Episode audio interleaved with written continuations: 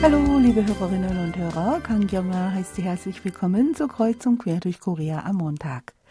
Der heutige Montag ist der letzte der Feiertage zum traditionellen Erntedankfest Chuseok, der auf den vorgestrigen Samstag fiel. Viele Koreaner befinden sich auf dem Heimweg nach dem Heimatbesuch oder nutzen noch die letzten Stunden, um Zeit mit den Eltern und Geschwistern zu verbringen. Ein wichtiger Bestandteil des Chuseok-Festes ist die Ahnengedenkzeremonie, für die ein Tisch mit vielen Gerichten gedeckt wird.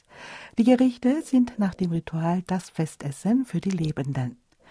Die Gerichte, die zu Chuseok zubereitet werden, variieren je nach Region. Im ersten Beitrag geht es um die regionalen Besonderheiten des Festessens zu Chuseok. Danach hören Sie die Sportmeldungen. Im dritten Teil geht es darüber, wie sich die Lagerungsmethoden von fermentierten Gerichten wie Kimchi entwickelt haben. Zum Schluss erfahren Sie, dass ein in Vergessenheit geratener traditioneller Farbstoff, der auf historischen Bauwerken bei der dekorativen Färbung Tanzong zur Anwendung kam, wiederhergestellt werden konnte.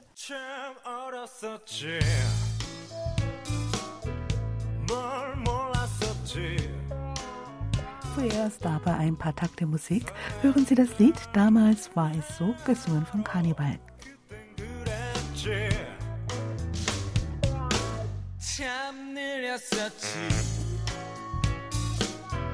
늘 지루했지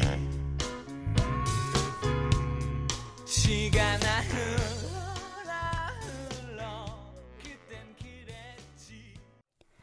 Zu Chuseok darf ein üppiges Festmahl nicht fehlen, das vor dem Verzehr bei einem Ahnenritual den Vorfahren dargebracht wird. Die Gerichte, die zu Chuseok zubereitet werden, sind je nach Region etwas unterschiedlich. In Seoul und der Hauptstadtregion kommen wahrscheinlich wegen der weiten Entfernung zum Meer weniger frische Meeresfrüchte auf den Tisch. Stattdessen wird häufig getrockneter Pullak verwendet. Der Polak steht wegen seines großen Kopfes und der vielen Eier, die er legt, für Fertilität und Üppigkeit. In der Provinz Gyeonggi wird der Tisch für das Ahnenritual mit viel Reiskuchen und verschiedenen Sorten von Sanjok gedeckt. Sanjok sind gewürzte Rindfleischscheiben, die mit Gemüse auf einem Spieß gelegt und gebraten werden. In der Provinz Kangwon sind je nach Region unterschiedliche Zutaten für das Festessen gebräuchlich. In der Region Yongdong östlich des Taebaek-Gebirges, welche an das Ostmeer angrenzt, wird viel mit Fisch und Meeresfrüchten gekocht. In der Region Yongsa, westlich des Taebaek-Gebirges, die von Bergen umgeben ist, kommen viele Gerichte aus Kartoffeln, Süßkartoffeln und Berggemüse auf den Festtisch. In der mittleren Provinz Chungcheong hat ein gut durchgekochtes Huhn einen festen Platz auf dem Tisch für das Ahnenritual. Familien, die sich kein Huhn leisten konnten, deckten den einen Tisch mit gekochten Eiern. Fleischspieße mit Lauch und Pilzschnitten Chang Nurungjok gehören ebenfalls zu den weit verbreiteten Festtagsgerichten zu Chuseok in der Provinz. In der Provinz Südcholla darf zu festlichen Anlässen fermentierter Stachelrochen Hunger nicht fehlen, der eine besondere Spezialität der Provinz ist. Da das Fischgericht aber einen starken Geruch hat, wird es in vielen Familien durch Plattfisch ersetzt. Aufgrund der Lage am Westmeer und Südmeer und der breiten Ebene hat das Festessen in der Provinz Südcholla eine einzigartige regionale Prägung erhalten. Zu den regionalen Spezialitäten zum Festtag gehören unter anderem um Stäbchen gewickelter und gegrillter Oktopus Nakziorung, aus Rami hergestellter Reiskuchen Moshi Dok und verschiedene Gerichte aus Archemuscheln. In der Provinz Norddolla wird viel mit Berggemüse wie Adlerfarn Kosari und Glockenblumengewächs Tordok gekocht. Das Festessen wird zudem mit viel Obst und Rindfleisch Pfannkuchen bereichert. In der Provinz Nordgyeongsang darf bei einem reinen Ritual gekochter Oktopus nicht fehlen. Die Provinz ist aufgrund ihrer Angrenzung an das Ostmeer reich an Oktopus und anderen Meeresfrüchten, zu denen auch Makrelen und Schneekrabben gehören. Eine regionale Besonderheit ist der in Salz eingelegte und gereifte Haifisch Tombegi. In der benachbarten Provinz Südgyeongsang riecht es zu Chuseok in den Häusern und auf den Märkten nach Frittierten. In dieser Provinz ist es Tradition, verschiedene frittierte Gerichte zu Chuseok zu kochen. Heutzutage kaufen auch viele junge Familien frittiertes Gemüse und Meeresfrüchte auf dem Markt, so dass man zu den Feiertagen stets eine Warteschlange vor den Frittierstuben sehen kann. Zu den Chuseok-Spezialitäten der Region gehören auch Meeresfrüchte am Spieß mit Muscheln, Oktopus und Garnelen. In der Provinz Südgyeongsang werden im Vergleich zu anderen Provinzen besonders viele Fischsorten wie Goldbrasse, Umberfisch und Gelbfisch zubereitet. Besonders ausgefallen sind die Gerichte, die auf der Jeju-Insel auf den Tisch für das Ahnenritual kommen. Da es aufgrund des vulkanischen Gesteins nicht genug landwirtschaftliche Anbaufläche gab, konnten die Menschen auf Jeju nicht genug Reis produzieren. Anstelle von Reiskuchen wurde daher Gerstekuchen aus Gerstenmehl, Hefe und Zucker zubereitet. Später, nachdem die Bewohner lernten, Brot zu backen, kam statt Gerstekuchen Brot und Kuchen auf den Festtagstisch.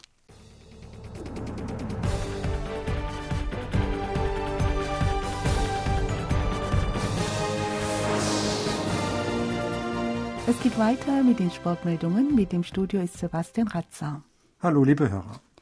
Die Performance der Eiskunstläuferin Kim Yona ist zur drittschönsten der Welt gewählt worden. Das russische Medium Smapse wählte Kim Yona auf Platz drei der elf Eiskunstläuferinnen, die die schönste Performance präsentieren. Als Einzel-Eiskunstläuferin, die ihre aktive Karriere beendet hat, ist Kim Yona am höchsten platziert. Russland gehört zu den führenden Eiskunstlaufnationen. Einschließlich der Zeit der Sowjetunion gewann Russland bisher bei Olympischen Winterspielen im Eiskunstlauf 29 Gold, 21 Silber und 9 Bronzemedaillen. Smapse erklärte, dass weniger die technische Ausführung berücksichtigt worden sei. Die Eiskunstläuferinnen seien anhand der Kriterien Schönheit, Dynamik, Eleganz und persönliche Ausstrahlung ausgewählt worden. Smapse lobte, Kimjana habe während ihrer aktiven Karriere mit besonderer Ausdauer und mit Fleiß ihre Konkurrentinnen überragt. Kimjana gelang als erste Eiskunstläuferin der Career Golden Grand Slam. Den Athleten erreichen die alle vier wichtigsten Wettbewerbe im Eiskunstlauf, die Olympischen Spiele, die Weltmeisterschaft, die vier Kontinentemeisterschaften und das Grand Prix Final gewonnen haben. Auf den Spitzenrang der Eiskunstläuferinnen mit der schönsten Performance kam die Japanerin Rika Kihira. Auf Platz zwei wurde die US-amerikanische Eistänzerin Tani Spelvin gewählt. Kommen wir nun zur nächsten Meldung. Die südkoreanische Stadt Incheon veranstaltet vom 14. bis 21. September die zwölfte Ausgabe des internationalen NH Incheon Korea Cup Soft Tennis Turnier. Der Korea Cup wurde in den Jahren 2020 und 2021 wegen der Corona-Pandemie ausgesetzt und findet erstmals nach drei Jahren wieder statt. An dem Turnier nehmen über 200 Athleten aus elf Ländern, darunter Südkorea, Japan und China teil. Die Wettbewerbe werden im Frauen- und Männereinzel, im Doppel und in der Frauen- und Männermannschaft ausgetragen. Das Finale am 19. September wird von dem Sportkanal Sky Sports übertragen. Kim Kyung-ah, Chefin für Kultur, Sport und Tourismus der Stadt Incheon, sagte, sie hoffe, dass anlässlich des Korea Cup Turniers Soft Tennis sich weltweit zu einem Breitensport entwickle. Und hier die letzte Meldung für heute. Ein Evaluationsteam des Asiatischen Fußballverbandes AFC hat im Rahmen der Auswahl des Gastgebers für die Fußball-Asienmeisterschaft 2023 vom 4. bis 7. September Südkorea besucht und in den Städten Incheon, Suwon und Hwasong den Stand der Vorbereitungen für das Turnier überprüft. Die sieben Mitglieder des Teams nahmen als erstes am 5. September in Incheon bei einer Berichterstattung zum Stand der Vorbereitungen für die Austragung des Asien Cup teil und überprüften die Unterkünfte. Auch schauten sie sich im Munhak Stadion in Incheon und an den Trainingsstätten um. Am darauffolgenden Tag fuhren sie weiter nach Suwon und Hwasong und inspizierten unter anderem das Hwasong-Stadion und das Suwon-WM-Stadion.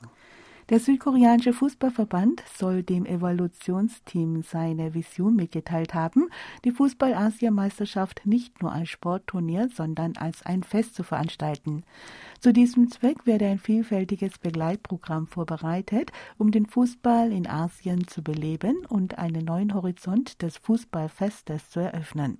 Nachdem Australien seine Kandidatur zurückgezogen hat, konkurrieren Südkorea, Katar und Indonesien um die Austragung der Fußball-Asienmeisterschaft 2023. Aufgrund des Evaluationsberichts und eines noch einzureichenden ausführlichen Plans des Bewerberlandes wird der Verband am 17. Oktober den Gastgeber auswählen und bekannt geben. Das Ministerium für Kultur, Sport und Tourismus hat für eine erfolgreiche Bewerbung ein Arbeitsteam aus Vertretern des Fußballverbands, zuständigen Behörden und in Verständigung und Diplomatie bewanderten Experten aus dem privaten Sektor gebildet. Das waren für heute die Sportmeldungen. Tschüss, bis nächste Woche.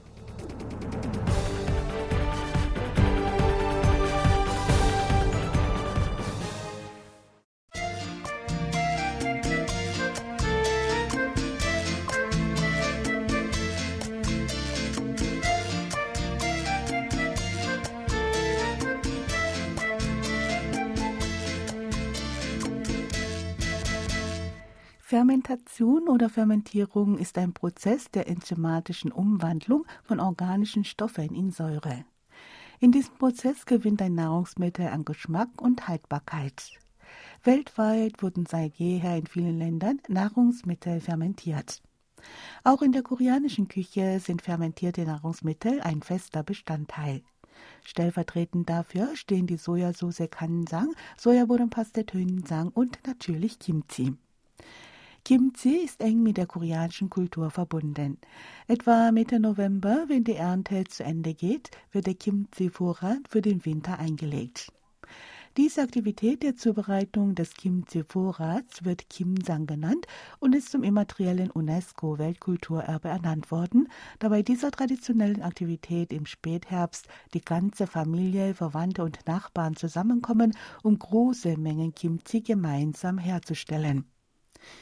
Der Kimchi-Vorrat wurde in Tonkrüge gelegt und die Tonkrüge wurden an einer schattigen Stelle auf dem Hof im Boden vergraben. Damit der Kimchi nicht zu schnell reif wurde, musste eine Temperatur aufrechterhalten werden, die niedrig genug war, aber über dem Gefrierpunkt lag. In den 1960er Jahren der rapiden Modernisierung blieb Kimsang ein wichtiges nationales Ereignis.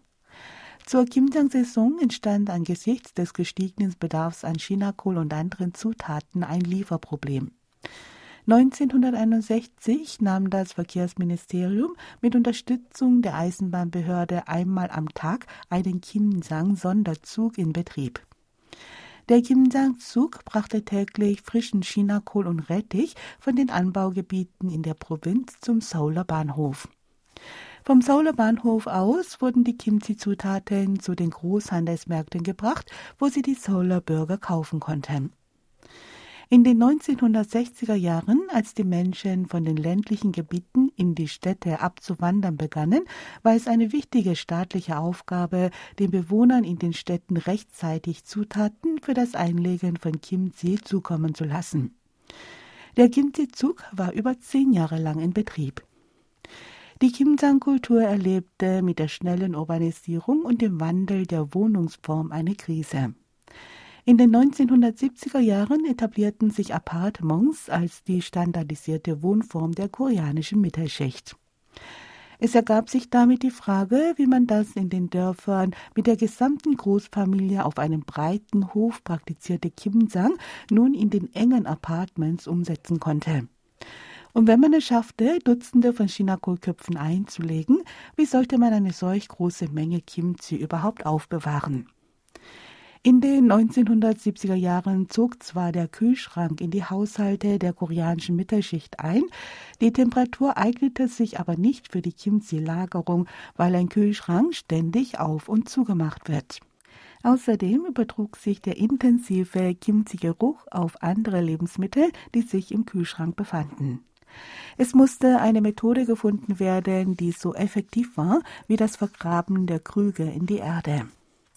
Mitte der 1980er Jahre erschienen die ersten Kimchi-Kühlschränke auf dem Markt, die die Lagerungsanforderungen teilweise erfüllten. Sie konnten jedoch die traditionelle Lagerungsmethode in Tonkrügen nicht ersetzen. Dafür mussten wissenschaftlich fundierte Studien über den Fermentierungsprozess von Kimchi durchgeführt werden. Aufgrund von Ergebnissen solcher Forschungen konnten die optimale Lagerungstemperatur und minimale Temperaturdifferenzen nach Fermentierungsstufen herausgefunden werden. Diese Ergebnisse wurden für die Kimchi-Kühlschränke der nächsten Generation angewendet, um sie technisch zu verbessern. In der heutigen Zeit der wachsenden Zahl von Singlehaushalten gibt es immer weniger Familien, die der Kimsang-Kultur nachgehen. Inzwischen ist es üblich, Kimchi-Fertigprodukte im Supermarkt zu kaufen, und zwar nur so viel, wie man braucht. Eine im Jahr 2011 von der Kulturerbebehörde durchgeführte Umfrage ergab allerdings, dass 73,8 Prozent der Koreaner regelmäßig nach Bedarf Kimchi zu Hause zubereiteten. Daraus kann man schließen, dass Kimchi immer noch ein wichtiger Teil der koreanischen Identität ist und auf dem Esstisch der Koreaner nicht fehlen darf.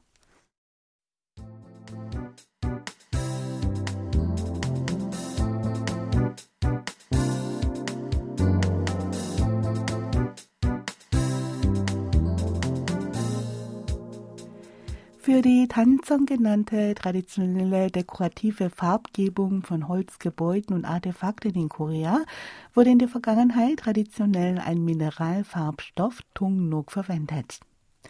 Tungnuk, übersetzt so viel wie Kupfergrün, sind blaugrüne Pigmente auf Kupferbasis, die auf Kupfer, Bronze und Messing eine dünne Schicht bilden. Bekannt ist die Farbe auch unter der Bezeichnung Grünspann.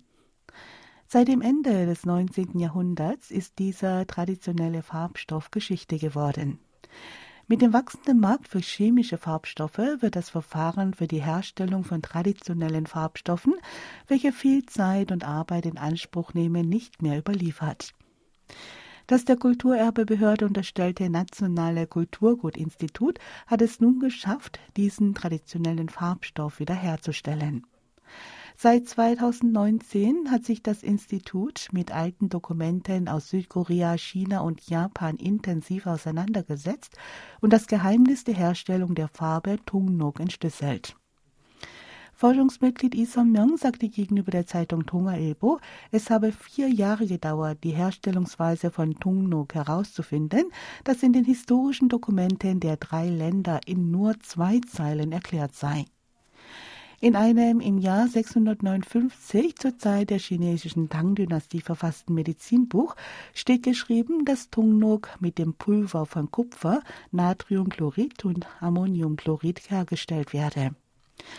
Anlehnend daran, dass sich auf verrosteten Kupfergegenständen eine grüne Farboberfläche bildete, entwickelten die koreanischen Vorfahren eine Methode, aus Substanzen, die Kupfer zum Rosten bringen, den grünen Farbstoff auf künstliche Weise herzustellen. In den Dokumenten befinden sich jedoch keine Details dazu, zu welchem Verhältnis die Stoffe gemischt werden müssen.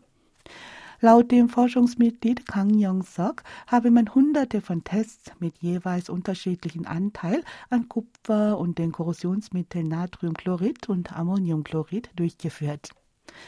Nach zweijährigen Experimenten sei festgestellt worden, dass sich der Farbstoff am effektivsten herstellen lässt, wenn das Kupferpulver und die Korrosionsmittel in einem Verhältnis von 1 zu 2 gemischt wurden.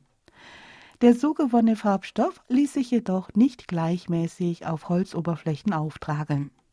Zudem zeigte sich, dass die Farbe aufgrund von Sonneneinstrahlung immer dunkler wurde. Die Forscher fanden heraus, dass das in dem verrosteten Kupfergegenstand übrig gebliebene Natrium der Grund für die Verfärbung war. Es dauerte weitere sechs Monate, bis die Natriumsubstanz entfernt werden konnte. Die Anstrengungen hatten sich gelohnt. Der so gewonnene traditionelle Farbstoff Tungnuk war in seiner Intensität und Natürlichkeit mit chemischen Farbstoffen nicht zu vergleichen. Isamyong sagte, dass Oberflächen, die mit natürlicher Farbe bestrichen wurden, einen plastischen und lebendigen Eindruck erwecken. Dank den Bemühungen des Kulturgutinstituts ist ein Weg geebnet worden, das Tanzong an alten historischen Gebäuden nach der traditionellen Methode zu restaurieren. Das Institut hat von 2017 bis 2020 44 Bauwerke wie den Tempel Pulguksain Gyeongju und den Tempel Maguksain Kungju untersucht und herausgefunden, dass bei rund 40 Prozent davon das Kupfergrün Tungnok verwendet wurde. Das durch die Studien und Experimente gewonnene Wissen zu dem Kupfergrün soll den Meistern des Tanzang übermittelt werden.